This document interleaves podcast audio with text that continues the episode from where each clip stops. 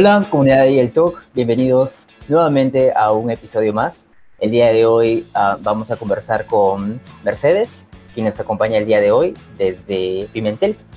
Um, en primer lugar, um, y el Talk y toda la comunidad queremos extender nuestra solidaridad para nuestros colegas, amigos y familiares que han sido afectados por los huaicos estas últimas semanas. En ese sentido, las clases han sido postergadas y por esa razón vamos a hablar con Mercedes. Hola Mercedes, muchas gracias por unirte el día de hoy. Hola, ¿cómo estás? ¿Qué tal? Eh, soy Mercedes Velázquez Arriola. Eh, estamos aquí en el departamento de Lambayeque, exactamente en la, en la ciudad de Chiclayo y tenemos al fondo el, el, muelle, el muelle de Pimentel, que también nos representa, así como el señor de Chicán, el señor de Chipán, ¿no? Eh, yo soy una profesora que trabaja en el colegio emblemático, Colegio Nacional de San José, de la ciudad de Chiclayo. Es el colegio más grande, con 50 aulas en la mañana de secundaria y 50 aulas en la tarde, ¿no? De secundaria, aparte de las de primaria que hay. Eh, ah. Nuestro colegio tiene alrededor de estudiantes secundarios como 3.000, ¿no? En ese ah. sentido te darás cuenta pues la magnitud del colegio, pero también la magnitud que estas lluvias han provocado, ¿no? Es un colegio que se ha construido recién, se diría que es moderno, pero que lamentablemente no ha sido construido como para, como para tener esa, esas, ¿cómo te puedo decir? Pues no, para prevenir estos desastres que nosotros siempre tenemos, ¿ah? Porque las lluvias no han sido de hoy, sino han venido de ciertos periodos de tiempo, pero no se ha prevenido. En todo caso, se supone que nosotros deberíamos haber, eh, eh, haber estado ya en clases, pero una semana más se postergó. Y tan es así que el colegio ha estado inundado, no, sí, inundado prácticamente. ¿Y, ¿Y qué es lo que pasa aquí? De que hemos postergado una semana, como te dije, y dos semanas van a ser virtual. Casualmente mañana estamos iniciando virtualmente porque aparte, te comento que aparte de la inundación, pues eh, tienen que hacer los arreglos, tienen que fumigar, porque acá en el departamento también tú sabes que puede haber dengue y, puede, y, el agua trae zancudos y, es todo un caos, ¿no? Pero en buena hora que creo que se ha tenido ayuda para poder, para poder eh, enfrentar todas estas cosas, ¿no? Claro. ¿Y cómo se han estado preparando para este nuevo regreso a la virtualidad? Sí, casualmente nosotros habíamos entrado pues no en los primeros días de marzo y hemos estado en reuniones con los directivos y que serían los los eh, subdirectores, el, director también, ¿no? coordinadores, etcétera, y teníamos prácticamente todo presencial, para lo presencial, ¿no? Ya estaba todo coordinado para lo presencial se habían armado grupos, todo, pero estas lluvias prácticamente tuvieron que, que hacernos un poquito retroceder y volver nuestra mirada hacia la virtualidad de hace poquito tiempo atrás, ¿no? ¿Y cuán efectivo es, uh, sería esa nueva virtualidad, ya que hemos tenido experiencia con la pandemia? los alumnos de tu comunidad tienen acceso a Internet, el acceso a Internet es provisto por las autoridades, por ellos mismos. ¿Cómo es esa gestión y cómo han previsto este, um, nuevo eh, escolar? Eh, mira, aquí sí te voy a decir, ¿no? Te soy sincera que lamentablemente el gobierno no da megas en este momento ni nada, ¿no? Y probablemente los profesores tenemos ese acceso por, por por nuestros propios pagos que tenemos y tenemos la mayoría de nosotros un acceso ilimitado a esto, ¿no? A Internet, a WhatsApp y todo eso, pero los estudiantes no.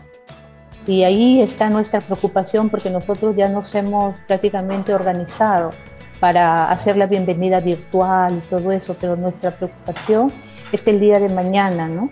lleguen, el día lunes 20 lleguen, esperemos que sí y esperemos que todos, ¿no? Les estamos enviando, por ejemplo, mensajes de WhatsApp, hemos creado nuestros grupos de aulas. Yo tengo dos horas a la semana he tenido que crear 13 grupos de WhatsApp.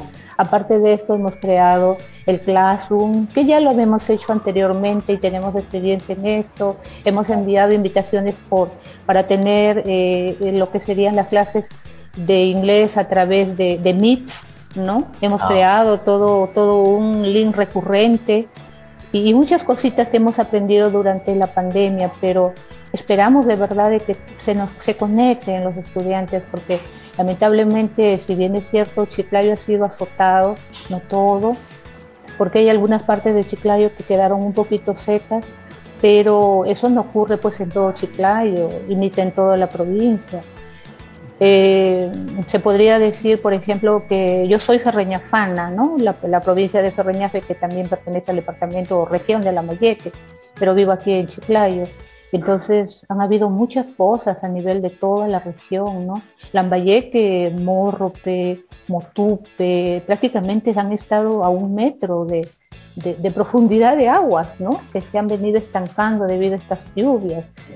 Y, y realmente esperamos, así creo que rogamos para que todos se puedan conectar pero si no, mira, si, si no es a través de Meet, a través de WhatsApp, porque te comento que primero nosotros empezamos con una evaluación diagnóstica para conocer los saberes previos ¿no? que tienen ellos y lo que han eh, logrado en el año anterior. Y entonces vamos a comenzar. Se había planificado dos semanas para esto y la virtualidad va a ser para esto. Y hemos creado inclusive nuestros formularios en Google para hacer todo este tipo de evaluación y estamos empezando el 3 o 4 de abril ya lo presenciamos. Claro, porque incluso nosotros teníamos también, habíamos planeado las evaluaciones para los estudiantes de manera presencial. Entonces ahora cómo vamos a, digamos, revertir eso y poder ah, evaluar a los, a los alumnos virtualmente, ¿no? Y cuán efectivo es ese asesoramiento y esa evaluación. También, digamos, es volver a lo que, a lo que empezamos todos a aprender ah, en, la pandemia. Mm. Y quisiera saber cuáles serían tus sugerencias o qué recomendaciones tendrías para los profesores que otra vez van a, van a, a dictar clases virtual, qué funcionó, qué podríamos hacer o qué temas de oportunidad podríamos tener. Claro, Mira, y para esto yo te digo de que yo soy una profesora de que está ya prácticamente con los chicos en secundaria eh, desde el 19, el 2010, eh, perdón, 1999 eh, fui nombrada, imagínate. Hemos tenido mucho tiempo en lo que es la presencialidad, pero luego vino lo que es la virtualidad y nos ha dejado buenos y también malos recuerdos, ¿no? Los malos recuerdos han sido en que muchos chicos lamentablemente no se ha podido llegar, aunque hemos tratado a través de WhatsApp, a través de, de Meets, ¿no? Algunas personas, yo, porque nosotros estamos en una comunidad de aprendizaje, de práctica, ¿no? Comunidad de práctica de lo que es el minero. Eh, y entonces tenemos agrupados en esta comunidad algo de 180 profesores de aquí, de la región de Lambayeque, y entonces ellos siempre eh, nos hemos estado comunicando, yo he estado viendo, leyendo algunas cosas que ellos han publicado, ¿no? Y como tenemos acceso a todo esto, nos damos cuenta de que eh, esta virtualidad también nos ha servido para que en esta, eh, en esta situación de, lluvias, poder de, poner de nuevo en marcha lo aprendido atrás, ¿no? Por ejemplo, mi examen que iba a ser presencial, que ya lo tenía en una hoja, ya lo convertí en es formularios de Google, ¿no?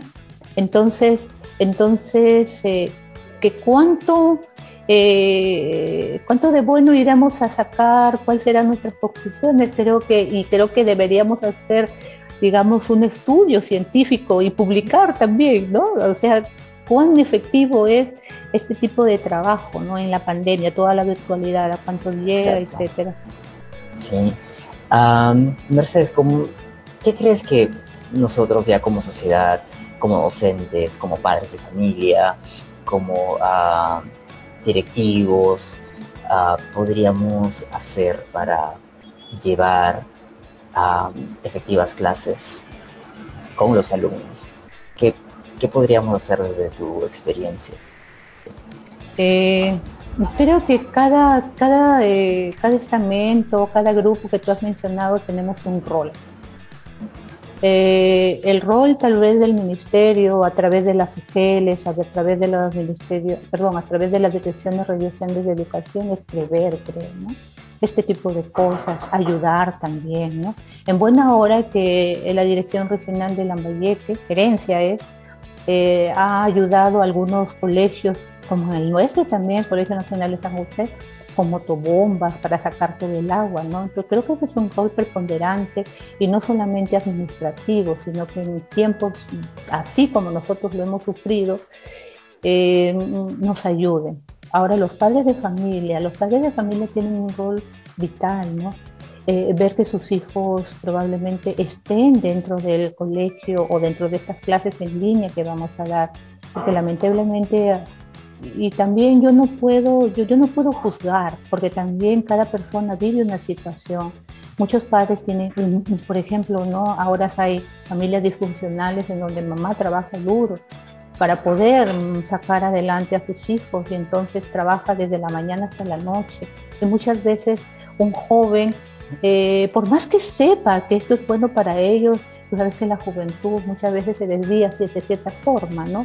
Y no entran a clases, todo eso. Entonces, mamá, papá tienen que ver los mecanismos necesarios para controlar todo esto y ver que los chicos ingresen también. Y el rol creo que de nosotros, los profesores, es un rol que juega eh, de mucho, ¿no? De, de, muchas cosas acá tenemos que hacer.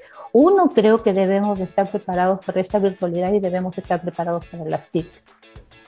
Eh, si no sabemos, aprender. Hay muchas cosas que nosotros podemos ver en, Google, ¿no? El YouTube es mi amigo prácticamente porque yo, si no sé algo, voy allí. Y si no sé algo, pregunto y, siempre, siempre nos vamos a sacar fuerzas de flaquezas para saber, ¿no? Cómo, cómo llevar todo esto, ¿no? Entonces las TIPS es aquí preponderante. Otra cosa también que nosotros debemos de manejar sí o sí son las estrategias, ¿no? Porque por más que, que, que, sabemos manejar, hacer, crear programas y muchas cosas, ¿de qué forma lo utilizamos bien? ¿De qué forma nosotros vamos a llegar al estudiante y tener en cuenta los procesos pedagógicos y por cada eh, proceso pedagógico colocar esas estrategias para que haya, unos resultados, ¿no? Y también darle un soporte emocional a los estudiantes, lógicamente, porque el estudiante, mira, ha pasado por el proceso del COVID. Muchos familiares aquí, tú sabes que en el departamento de Lambayeque fue, Dios mío, o en la región de Lambayeque, ¿no? Fue terrible. Ferreñaje, Lambayeque y Chiclayo fueron asustados, miles de, de, personas murieron, fallecieron. Y ahora, ahora de verdad, o sea, los chicos por primera vez ven lluvias torrenciales y, y, con rayos, con truenos, con relámpagos, imagínate, pues, ¿no? Entonces el soporte emocional también es algo importante para ellos, ¿no? que lo sepan comprender tal vez, pero no todo darle fácil también, porque yo pienso de que el estudiante también, ¿no? hay que ser constantes y hay que estar ahí y ahí. Muchas veces una madre es buena, pero la madre, la mamá que, que consiente todo tampoco es así, ¿no? Debemos de poner reglas, parámetros y educar con cariño, pero también educar con responsabilidad. Sí, sí, definitivamente. Creo que también muchos de nosotros los profesores somos tutores. Ah, nos ha tocado estar ah, en, esa, bueno, en, ese, en ese rol y ah, esa cercanía que tenemos con los alumnos nos va a permitir proveerles de, bueno, de recomendaciones para su futuro, qué, está haciendo bien, qué debería mejorar. Creo que, que juntos, padres de familias, directivos, la sociedad, tenemos que trabajar conjuntamente. Mercedes, muchas gracias por, por, tus comentarios el día de hoy. Yo creo que ha sido muy enriquecedor y, te agradezco, te agradezco y espero que toda tu comunidad y todos los colegas que nos están escuchando vamos a aprender a compartir ideas y esa es la idea. Muchas gracias, Robert. Todo lo que hacemos lo hacemos por nuestros estudiantes. Muchas gracias, muchas gracias por el día de hoy. Muchas gracias y un saludo a toda la comunidad de profesores de inglés de aquí, de este bello, eh, eh, este de, este, bello país, Perú, ¿no? Muchas gracias. comunidad y el TOC, ah, también nos acompaña el profesor John Carrillo desde Tumbes. Ah, hola John, muchas gracias por conectarte el día de hoy. Hola Robert, hola a todos y muchas gracias por la, por la invitación. Perfecto. Ah, en primer lugar, John, quisiéramos saber en dónde trabajas actualmente, trabajas en un colegio, en un instituto, cuéntanos sobre ti. Ya. Bueno, este, Robert, ¿qué te puedo decir? Yo soy John Carrillo, maestro de escuela pública. Tengo 10 años de experiencia en educación, que es poco. Soy de la región de Tumbes. Actualmente trabajo en la institución número 058, Sigifredo Zúñiga, y a la par en el Instituto Superior Tecnológico Público, ¿no? Contra Almirante Manuel Olivera. Ambos quedan en la localidad de Zorritos. Esto a mí me permite conocer dos realidades diferentes en lo que es educación básica regular y lo que es educación superior. Dos situaciones diferentes, pero ambas instituciones dirigidas por el Ministerio de Educación. Y en lo general, ¿qué te puedo decir? Soy hijo, soy hermano, soy amigo. Me encantan los retos en la educación. Para mí no existe el no se puede o no contamos con ello, con aquello. Para mí siempre existe el cómo vamos a hacerlo, cómo podemos lograrlo, cómo lo vamos a conseguir, cómo superamos esto, aquello. Y al igual que tu equipo de trabajo y al igual que todos ustedes, un aficionado más de la, de la educación. Sí, me imagino. cuéntanos, John, cuál ha sido el, el, plan alterno que ustedes han tenido en cada, en cada contexto Ah, por, bueno, por, uh, por los huaicos que, que, han ido azotando a toda nuestra comunidad en todas partes del Perú. Uh, ¿Qué expectativas tenían antes y cómo esa situación ha cambiado para, para emplear un, un sistema virtual, híbrido? Cuéntanos cómo va a ser eso. Bueno, actualmente tenemos la amenaza del fenómeno del niño, ¿no? Ahorita acá en el norte, que es una amenaza latente y la alerta sísmica que lo tenemos todo el año, ¿no? Dado que estamos en una zona sísmica. Y al igual que la pandemia del COVID-19 nos mostró cuáles son nuestras debilidades en el sector educativo, lo mismo ha pasado ahora con el ciclón Yaku. Solo fueron dos días de intensas lluvias, solo dos días, Robert, para que se activen las quebradas y automáticamente muchos pueblos se quedaron aislados. Estamos en el 2023 y no es justo que pueblos se queden aislados porque simplemente no, no, hay, no hay acceso hacia ellos, no hay acceso de tránsito vehicular.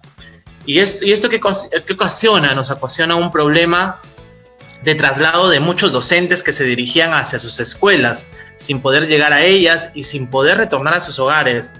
Ante esos problemas, muchos docentes optaron por cruzar las quebradas, poniendo en riesgo su integridad física.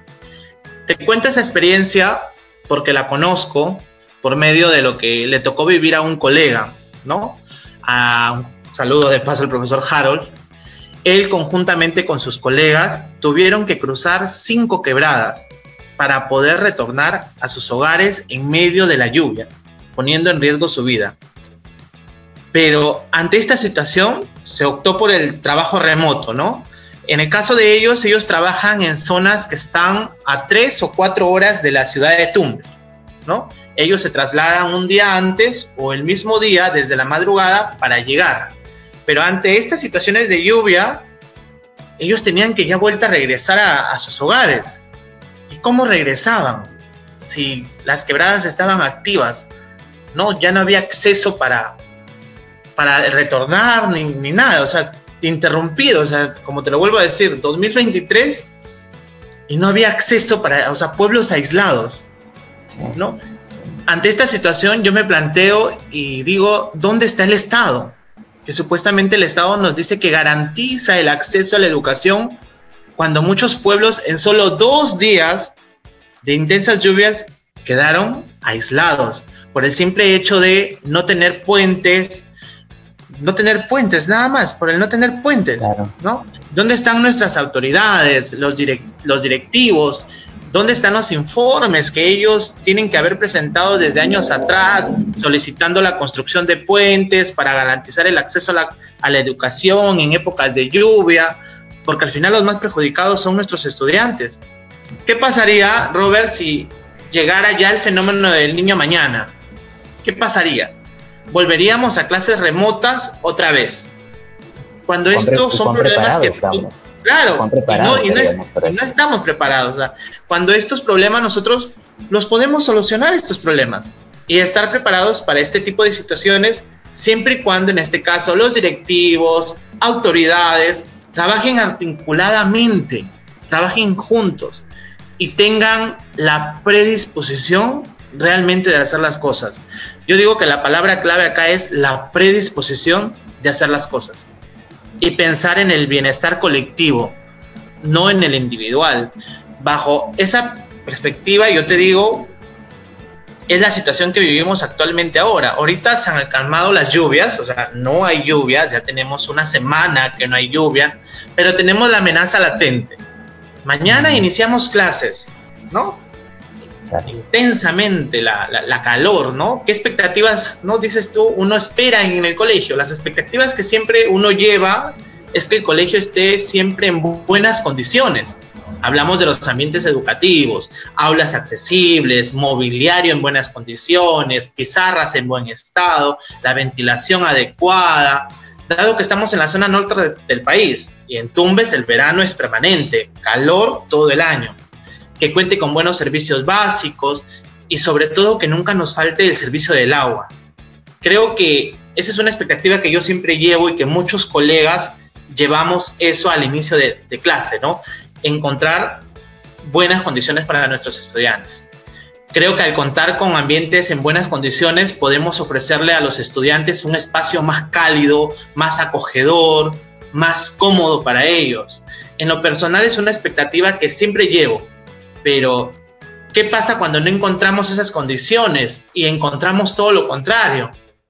Por decir, te cuento una experiencia en personal. Ahora en el colegio que estoy, hemos organizado jornadas de limpieza y pintado. Hemos enviado solicitudes de apoyo, solicitando que nos pinturas, brochas, de todo tipo de cosas, ¿no?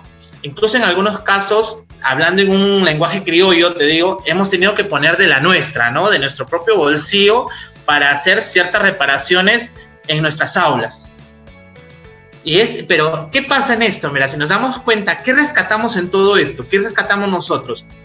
Aquí rescatamos lo bueno, porque te das cuenta que maestros, padres de familia, incluso los mismos estudiantes se suman a las jornadas de limpieza y pintado.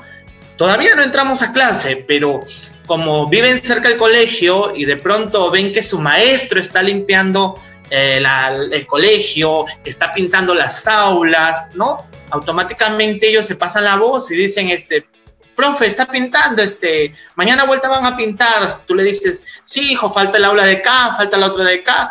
Ah, ya, yo mañana puedo venir a ayudar, ¿no? Entonces, eso rescato también en este momento ahora. La predisposición de los padres de familia, de los mismos maestros y de los mismos estudiantes, de que, o sea, nos sumamos a realizar parte del trabajo, porque sabemos y queremos llegar en buenas condiciones al, al inicio del año escolar. Esa predisposición que hay ahora para mí es algo increíble. Y, y eso es lo que siempre rescato y siempre digo, sí se puede hacer, solo necesitamos predisposición de todos los agentes educativos. sí, definitivamente.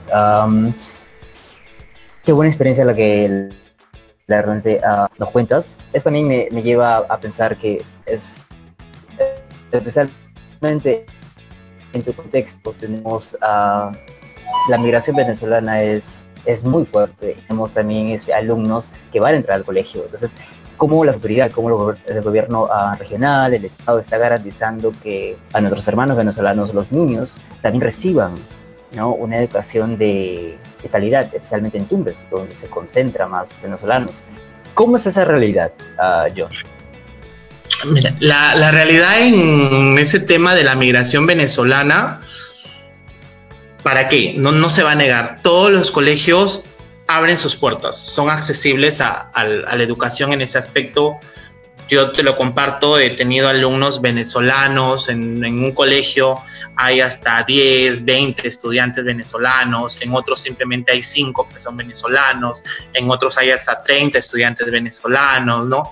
Pero el colegio o la educación peruana, bajo las condiciones en las que nos encontramos, mm, abrimos las puertas. Y es lo que te digo, o sea, la predisposición de los docentes, de directores, los chicos también se adaptan, ¿no? Este, cuando hace años atrás, cuando recién empezó esto, sí era un poco como que los mismos estudiantes era, ah, no, es venezolano, no, no, no, o sea, por los quizás por la, misma, este, aspecto mediático de la prensa, ¿no? De, la situación de los venezolanos, ¿no? Los venezolanos son delincuentes, los venezolanos esto, los venezolanos aquello. Entonces, indirectamente los medios de comunicación o la presión mediática hacía que muchos jóvenes creen un concepto de las personas. Entonces llegaban muchos adolescentes a los colegios de nacionalidad venezolanos y muchos chicos como que trataban de, no, porque es venezolano, no, pero ahora no. Ahora este, es completamente diferente. Los, los chicos venezolanos, o sea, están llegando, son también muy buenos, hacen competencia con los mismos estudiantes peruanos, compiten uno a uno en las diferentes actividades, ¿no? Y creo que a estas alturas a los chicos, a muchos jóvenes, ya se les quitó la idea de que no, es, es venezolano, es esto, es esto, ¿no? Ahora ya interactúan, ya, ya trabajan juntos, ¿no?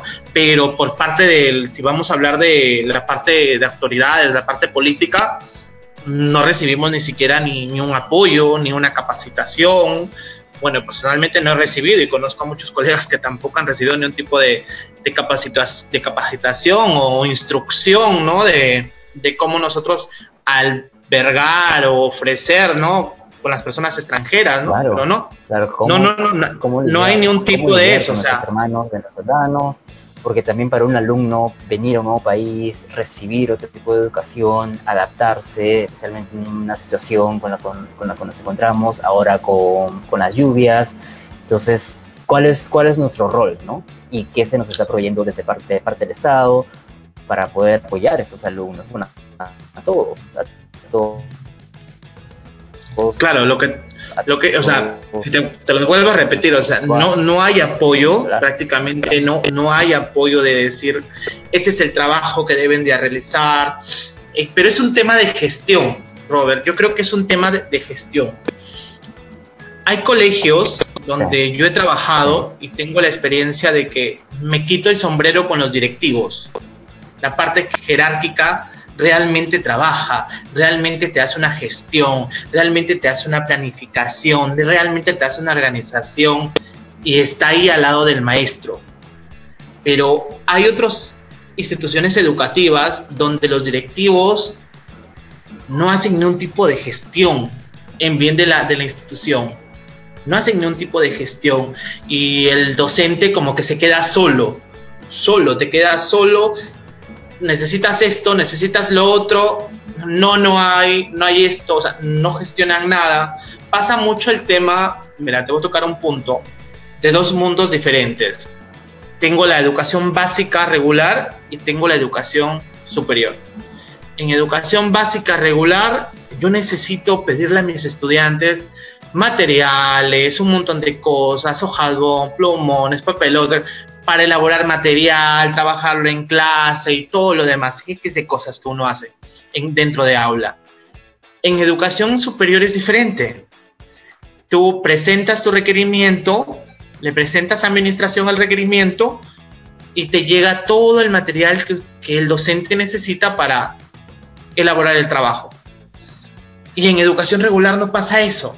En educación regular tú pides a, la parte jerárquica, a los directivos, y la palabra que siempre escuchas es no hay, no hay, no hay, y es algo que batallamos nosotros el día a día como docentes, te lo digo, batallamos con eso, con el no hay esto, no hay lo de acá. Este, incluso a veces hay las partes directivas, es como que búsquelo usted, vea un medio cómo lo, lo consigue, no, no hay. Entonces, al final, los docentes, como es la vocación que uno tiene, la afición de enseñar, la pasión que tienes de enseñar, por si es, no, al final uno lo hace solo, mejor lo hago, lo hago yo solo, conjuntamente con mis alumnos, me reúno, busco la manera de cómo hacer las cosas, porque cada vez que voy a pedir algo, que me apoyen, siempre es no y no y no. Pero también está la otra situación que hay directivos que manejan muy bien la gestión y, y están predispuestos a apoyar al maestro en los proyectos que el maestro propone dentro del aula, ¿no? Cuando son las ferias educativas, ferias de ciencias, ferias de matemáticas, ferias de inglés, o sea, la predisposición, ¿no? O sea, ahí tenemos dos figuras, ¿no? Entonces creo que ahí el Estado, el Ministerio debe de vigilar un poco más el tema de, gestión de, de directivos, creo. Claro y también cómo se están proveyendo los recursos, ¿no? O sea, cuánto realmente da el Estado y cuánto llega al salón de clases. O sea, también ese es, ese es otro tema para, para, pensar y para discutirlo. La última pregunta, John, ¿qué crees que podemos hacer? O sea, uh, viendo esto, viendo que falta esto, viendo que tenemos temas de oportunidades, ¿qué podemos hacer desde nuestro rol de docente, de padre de familia, de como sociedad? ¿Qué podemos hacer? Mira, creo que debemos primero concertar. Segundo, ser vigilantes. Y tercero, promover. Primero, concertar. ¿Por qué te hablo de concertar? Concertar con todos los agentes educativos, con toda la comunidad y autoridades locales, regionales y nacionales. Y entender que la educación es la prioridad número uno si queremos salir adelante, tenemos que tenerlo claro. La educación es la prioridad. Y tenemos que ponernos de acuerdo todos, todos los, agentes educativos, la comunidad, autoridades, sean locales, regionales y nacionales. Solo así vamos a salir adelante. Segundo, te digo, ser vigilantes. ¿Vigilantes con qué? Con el presupuesto que llega anualmente a las instituciones educativas que se utiliza adecuadamente ese presupuesto. Lo que llega, hay que ser vigilante con lo que se usa. Creo que el ministerio debe ser más riguroso en ese aspecto, vigilar, ¿no? Para darnos cuenta que se está utilizando adecuadamente el recurso que llega a la institución educativa. Y lo último que te digo es promover, promover la honestidad y la solidaridad para todos sumarnos a buscar alternativas para de alguna manera apoyar a la educación, como los padres de familia que somos, como docentes, como directivos y como autoridades, para garantizar tener un año escolar con éxito. Porque si no nos sumamos al apoyo, no somos honestos, no somos solidarios en apoyar conjuntamente todos, como padres, te lo repito, como docentes, como directivos, como autoridades, si no nos sumamos todos, no vamos a garantizar tener un año escolar con éxito. ¿No? Y va, se van a presentar situaciones como estas del fenómeno del niño y nos quedamos otra vez en, en el aire y planteándonos mil preguntas ¿y ahora qué hacemos? ¿Cómo solucionamos esto? ¿No?